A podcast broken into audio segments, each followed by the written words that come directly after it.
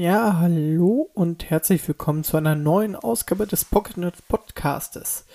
Und ja, wir haben jetzt Juni und die i3 steht vor der Tür, aber es ist auch ziemlich viel passiert in den letzten Wochen, deswegen habe ich jetzt diese, ähm, ja, diesen Podcast ein bisschen vorverlegt. Und zwar möchte ich sprechen über die State of Play mit den Horizon Forbidden West Gameplay dann einmal über Far Cry 6, da gab es ja auch das neue Gameplay zu sehen. Über Dying Light 2. Dann reden wir noch mal ein bisschen über die i3, die ja jetzt nächste Woche schon stattfindet. Und dann habe ich, wie letzte Woche oder in der letzten Folge schon angekündigt, eine Review zu Biomutant. Also, dann wollen wir mal starten.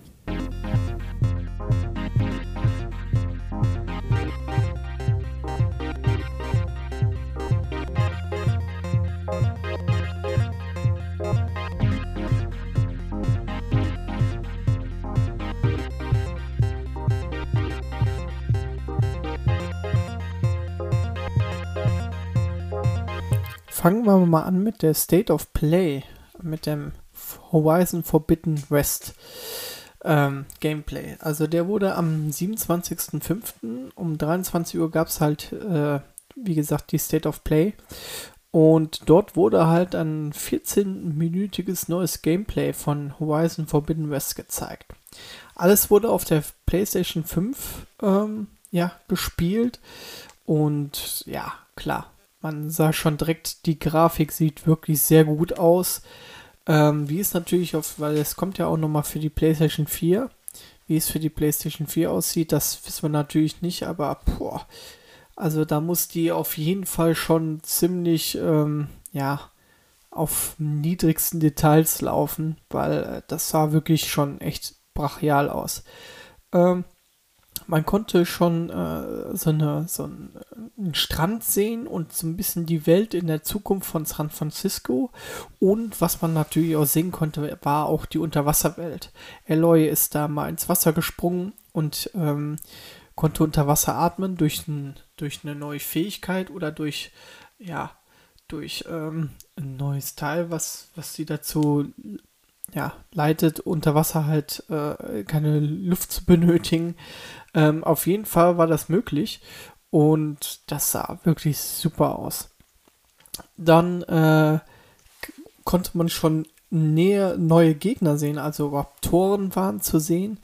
Ähm, dann gab es so einen ganz großen Mammut, ja, wo, äh, wo auch die Gegner, also von einem feindlichen Stamm, äh, drauf geritten sind und ähm, ja, sah wirklich sehr gut aus und ähm, ja, war auch der, der Mammut war auch bis allen Zähnen äh, äh, bewaffnet.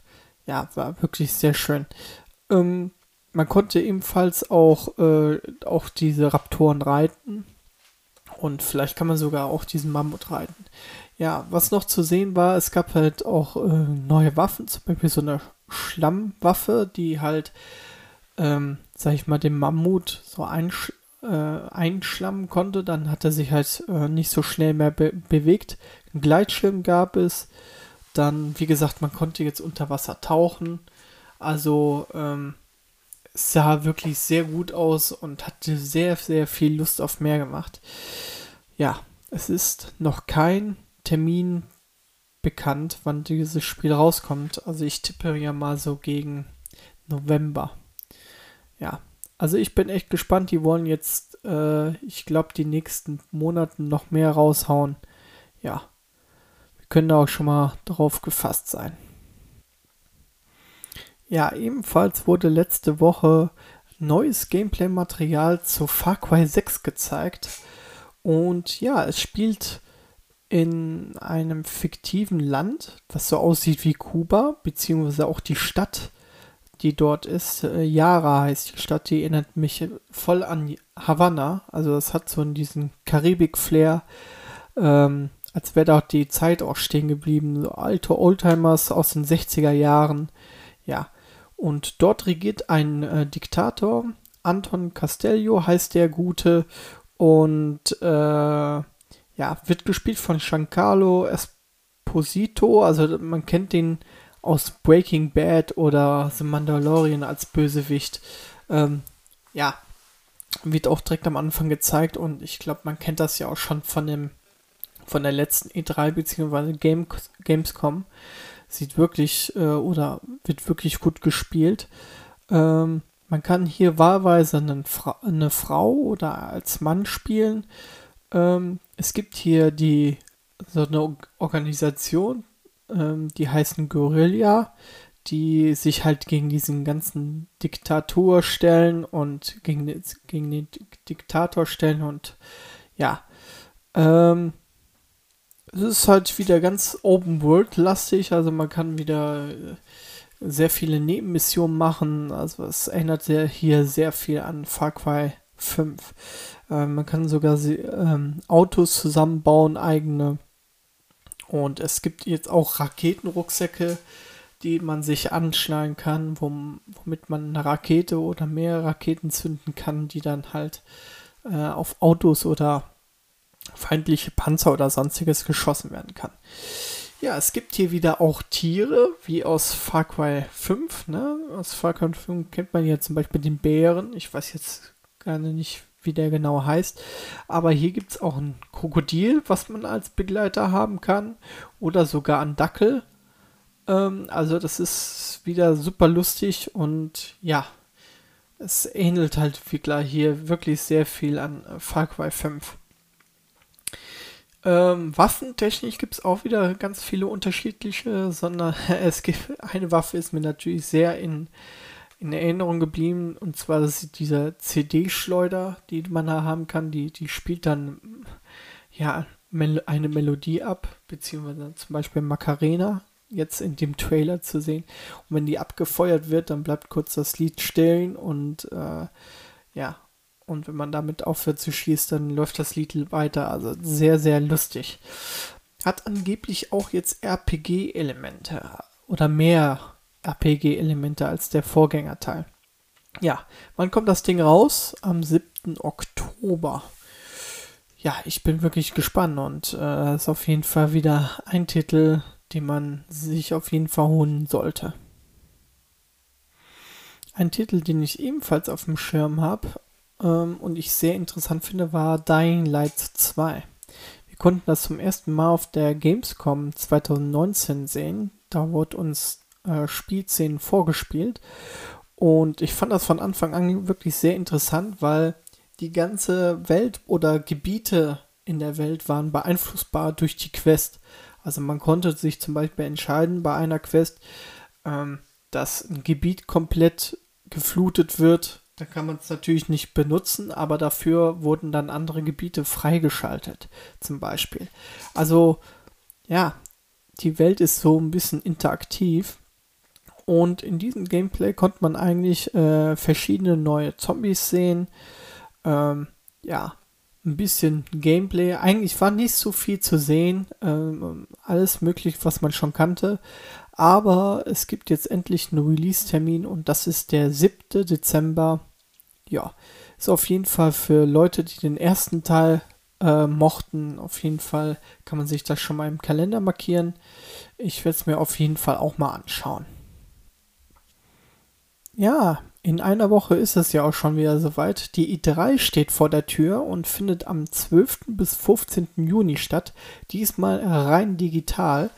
Und ich habe mir hier ein paar Termine notiert, die ich auf jeden Fall mir mal anschauen will. Es gibt aber auch schon Vorabtermine. Und zwar fängt das an mit der Guerilla Collective am 5.6. Genauen Uhrzeit äh, ist hier noch nicht bekannt. Dann gibt es, was sehr interessant ist, die Vorstellung von Battlefield 6 am 9.6. um 16 Uhr. Könnt ihr euch auf jeden Fall schon mal markieren im Kalender. Das wird wirklich sehr gut. Es gibt ja sehr viele ähm, Leaks mittlerweile, aber ich gucke mir die alle nicht an. Ich will das wirklich sehen. Dann gibt es das Summer Games Fest. Das ist am 10.06. um 20 Uhr. Und dann gibt es zum Beispiel noch die IGN Expo. Die ist am 11.06. um 22 Uhr. Es gibt natürlich noch ein paar andere Termine, aber das sind jetzt so die Termine, die ich jetzt für sehr interessant finde. So, E3-Termine. Fängt an eigentlich mit Devolver Digital am 12.06. Die genaue Uhrzeit ist noch nicht bekannt. Dann nochmal Guerilla Collective Tag 2 so gesehen am 12.06. um 17 Uhr. Dann die Ubisoft Forward am 12.06. um 21 Uhr.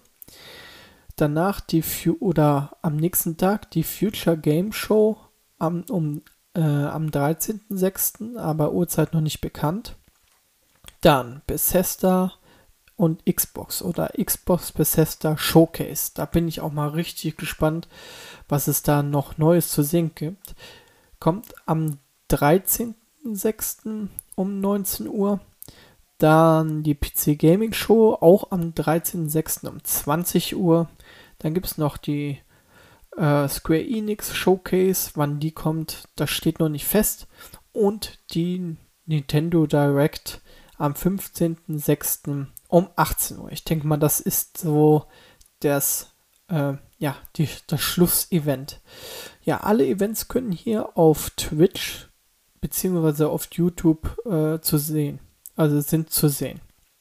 Ja, könnt ihr euch auf jeden Fall schon mal markieren und äh, wir werden hier auf jeden Fall darüber berichten.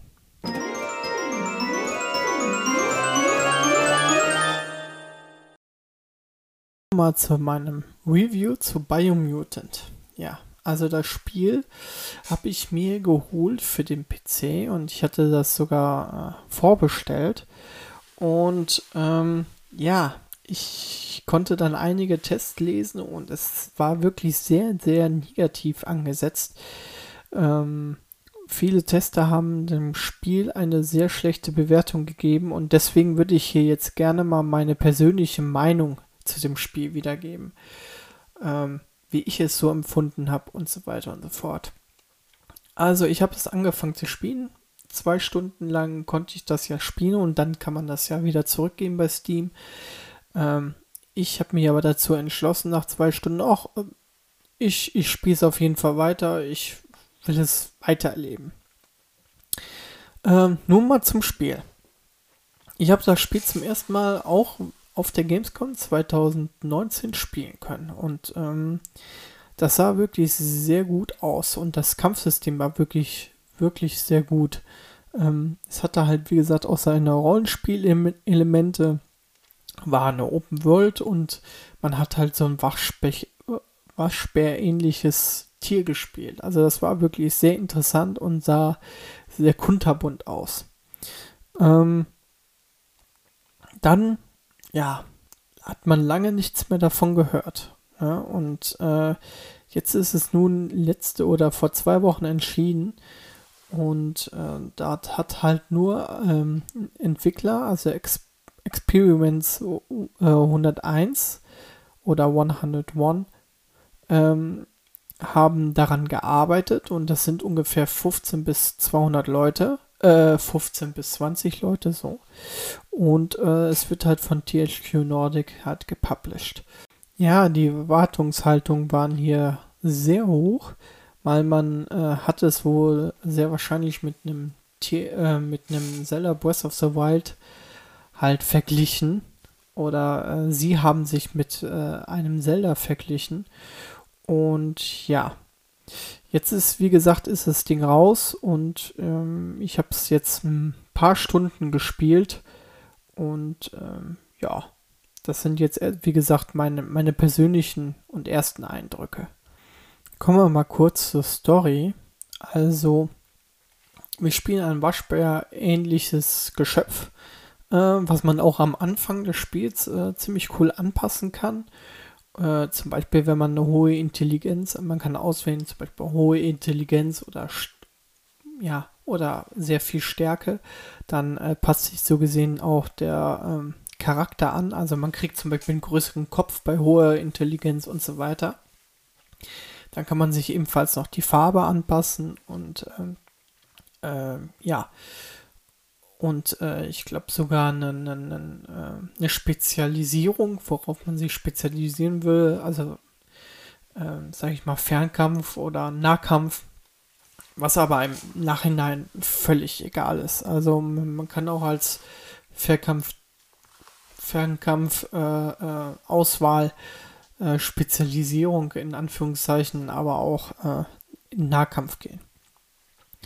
Ja, ähm, also die Welt von Banyamuten, die ist voller mutierter Tiere, da es die Menschen auch gar nicht mehr gibt.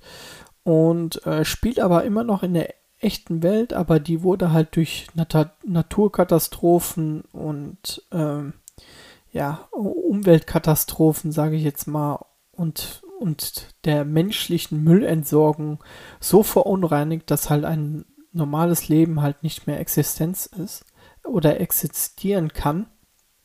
Und die äh, Menschen sind hier, sag ich mal, ausgewandert. Man sieht auch, äh, man sieht auch in einem, in einem Abschnitt auch ein Raumschiff.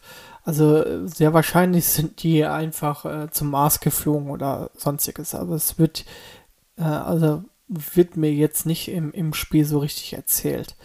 Ähm, ja, in der Mitte in der Map oder in der Mitte des, der Welt steht so genannt, äh, ein sogenannter Welt, Weltenbaum und der hat vier große Wurzeln. Und an jeder Wurzel lauert ein Weltenfresser, der dann den Baum des Lebens äh, so gesehen zerstören will. Also Baum des Lebens, so heißt der Baum. Ähm, ebenfalls gibt es hier auch nochmal sechs Stämme, die auch teilweise den Baum heilen wollen, aber auch andere wollen den Baum, ja, oder die sagen, dass der Baum verloren ist und die wollen hier nichts mehr unternehmen.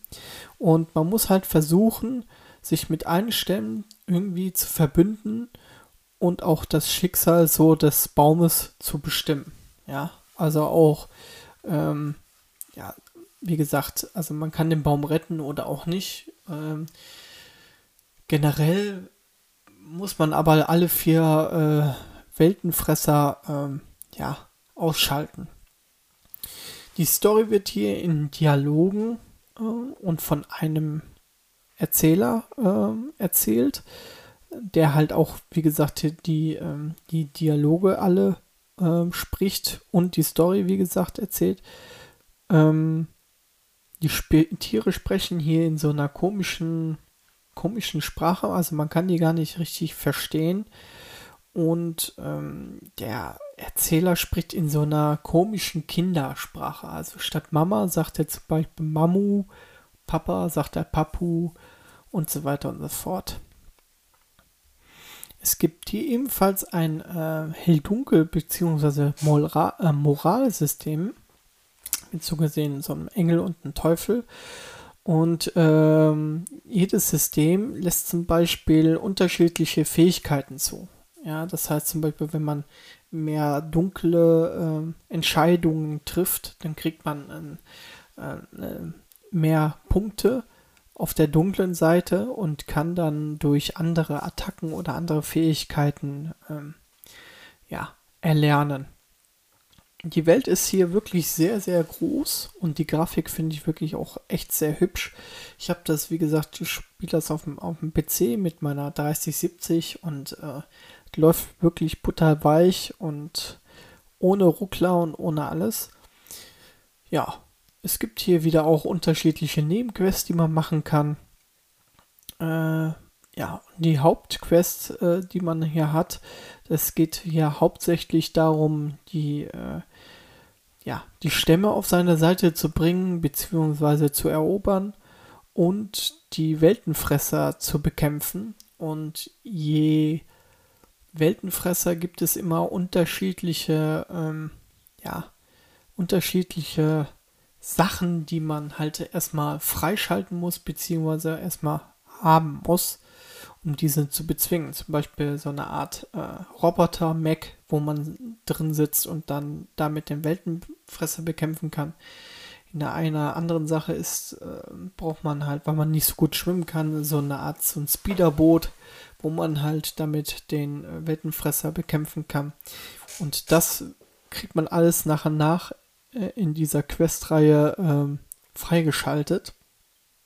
Ja. Ähm, dann, was noch zu den Stämmen zu sagen ist, dass halt äh, die Gebiete der Stämme, der einzelnen Stämme, können halt alle eingenommen werden. Aber man kann halt auch versuchen, äh, den Kampf so gesehen zu vermeiden und sich die, die, die Stämme auf seine, dass man die auf seine Seite ziehen kann, ohne halt zu kämpfen. Und da muss man halt ein bisschen Überzeugungsarbeit leisten, aber das ist auch möglich. Ja, kommen wir jetzt einfach mal zu meinen Pros. Also, was ich wirklich positiv an dem Spiel finde, ist dieses Post-Umweltkatastrophen-Setting mit dieser Grafik. Und alles ist etwas so bunt, so. Ja, da muss man sich halt irgendwie auch ein bisschen drauf einlassen, aber es sieht auch wirklich alles sehr schön aus. Ähm, es ist ein wirklich ein sehr interessantes Konzept, muss ich wirklich sagen. Auch mit diesen Tierchen, die man dann spielen kann und wie die halt unterschiedlich aussehen oder was die halt für unterschiedliche Sachen anziehen können. Ähm, es gibt hier verschiedene Reittiere oder wie gesagt diese Fahrzeuge, die man halt steuern kann. Ähm, es gibt ein sehr cooles Crafting-System. Man kann halt Sachen zusammensammeln und äh, Waffen zusammenbauen, was wirklich sehr cool aussieht. Also ähm, macht auf jeden Fall Spaß. Die Bosskämpfe finde ich, also von den vier Weltenfressern, die sind auf jeden Fall fordernd. Ähm, die laufen zwar immer sehr gleich ab, die haben immer so drei Phasen, aber die haben schon so eine gewisse Abwechslung und äh, wo, wo man darauf achten muss ja, Schnellreisesystem finde ich wirklich auch sehr praktisch, dass man das hat. Ähm, ich muss ganz ehrlich sagen, es läuft hier auf meinem PC und es ist, läuft technisch einwandfrei. Also wirklich. Ich habe keinen einzigen Bug gehabt, äh, keinen einzigen Absturz. Also, was ich so gehört habe von der PlayStation 5 oder von der PlayStation 4 Fassung, ich wollte mir das ja eigentlich für die PlayStation 5 holen. Zum Glück habe ich es nicht gemacht. Ähm, da gibt es wohl richtig Probleme, aber hier kein einziges Problem. Es läuft sogar, wie gesagt, es lief von Anfang an besser als ja, so ein Cyberpunk, muss ich ganz ehrlich sagen. Und äh, das ist auch schon mal was in der, in der heutigen Zeit. Ähm, ja, ähm, dann, äh, was ich auch noch positiv finde, sind äh, die Kommentare des Erzählers die kann man einstellen, die kann man regeln, dass er halt wirklich nicht dauernd dazwischen quatscht. Und da kommen wir nämlich jetzt gleich zu meinen Nachteilen des Spieles. Also was ich nicht so gut finde, ist wirklich, wie die Story erzählt wird. Die wird nämlich nicht spannend erzählt. Alles ist irgendwie langweilig. Der Erzähler die Dialoge und der Sprecher sind sehr, sehr, sehr nervig. Ab und zu, der wiederholt sich immer und immer wieder und dann lässt er irgendwelche komischen äh, Kalendersprüche ab, also die immer und immer wieder wiederholt werden, ist, ähm, das, das ist wirklich nervig. Dann diese Kindersprache mit Mamu und Papu und weiß ich nicht, und eine, statt eine Ziege eine Sniege oder so. Also das ist, das ist, da muss man sich wirklich drauf einlassen. Also man hat hier das Gefühl, die, soll das ein Kinderspiel sein oder soll das ein Erwachsenes-Spiel sein? Weil für Kinder ist das Spiel auf jeden Fall nichts. Aber ja, also das ist so ein bisschen doof. Dann die Story ist so ein bisschen durcheinander es gibt halt hier, ich will nicht so viel verraten von der Story, falls ihr es spielen wollt. Ähm, es gibt halt so, so äh, äh eine Storystrang so aus deiner, aus deiner Kindheit und dann äh, wiederum äh, ja mit den Weltenfressern, dass er den Baum, dass der Baum zerstört wird. Also das ist irgendwie alles so ein bisschen durcheinander.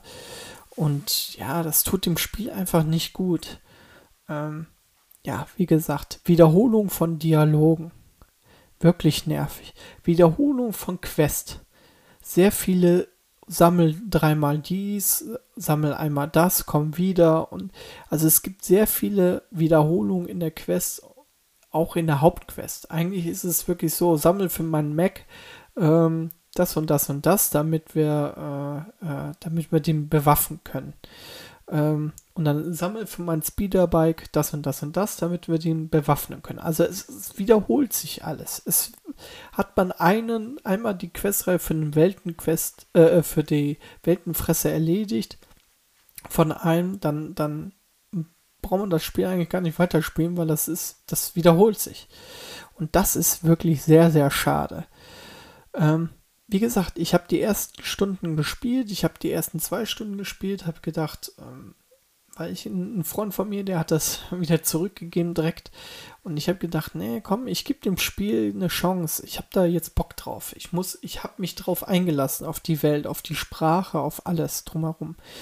Aber ähm, so nach sechs Stunden, oh, dann, dann war das immer, dann war das immer dasselbe. Dann war es wirklich sehr langweilig.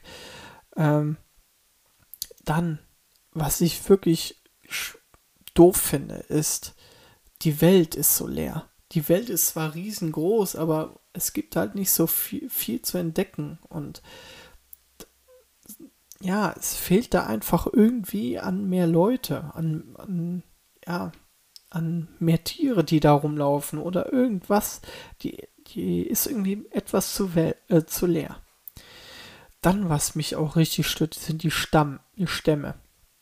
Also die Stämme, die äh, ich bin an so einem Punkt gekommen, ich hatte, glaube ich, drei Stämme eingenommen. Auf einmal äh, konnte ich mich entscheiden, ja, äh, möchtest du, dass die anderen Stämme dich, sich dich anschließen oder möchtest du äh, die äh, wirklich gewaltsam ähm, ja, einnehmen? Und dann habe ich gesagt, ja, die sollen sich mir anschließen und dann, pup, war das alles vorbei. Also dann hattest du die Stämme alle auf deiner Seite. Das war das ist irgendwie von der Story her nicht so richtig passend gewesen. Das war irgendwie, ja, das, das war ein komisches Gefühl. Das hat, das war nicht, nicht gut, fand ich. Ähm, dieses Hell-Dunkel-System ist auch nur wirklich nur oberflächlich. Also man merkt das wirklich nur an den, an den äh, Attacken, die man dann erlernen kann oder an den Fähigkeiten, aber ansonsten ist es eigentlich egal. Ja, und dann die die Rätsel, die sind einfach viel zu leicht. Und ständig sagt er dann irgendwie, was man dann machen muss bei den Rätseln. Also, ja. Kommen wir jetzt mal zu meinem Fazit. Ja, also, für 60 Euro würde ich das Spiel auf jeden Fall liegen lassen das ist mir viel zu teuer für dieses Spiel. Ich glaube auch, dass die Erwartungen viel zu hoch waren an diesem Spiel und dass sie die, dass das Spiel das gar nicht erfüllen konnte. Es haben ja auch nur 15 bis 20 Leute das Spiel entwickelt. Ne? Das muss man sich ja mal durch den Kopf gehen lassen.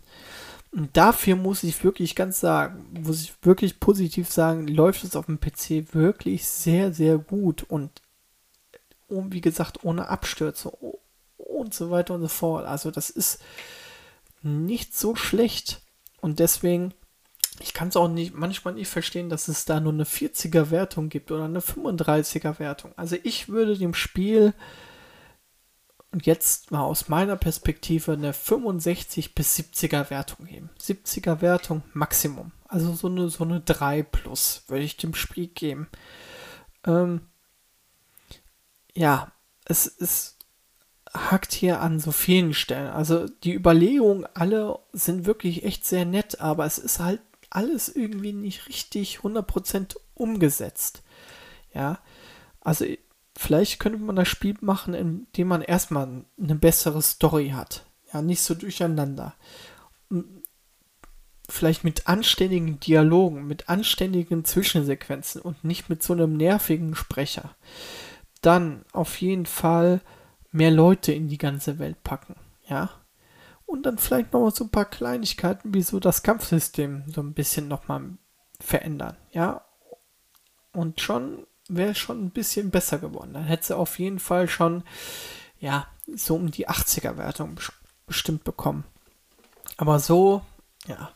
Also, ich, wie gesagt, ich kann das Spiel äh, jetzt nur so bedingt empfehlen. Es ist halt finde ich, ein Spiel, was man mal ja, für, für 20 Euro irgendwo mitnehmen kann, wo man mal sechs Stunden bis zehn Stunden reinspielt Und das war's halt dann aber auch. Es ist auf jeden Fall kein Titel, den man gespielt haben muss.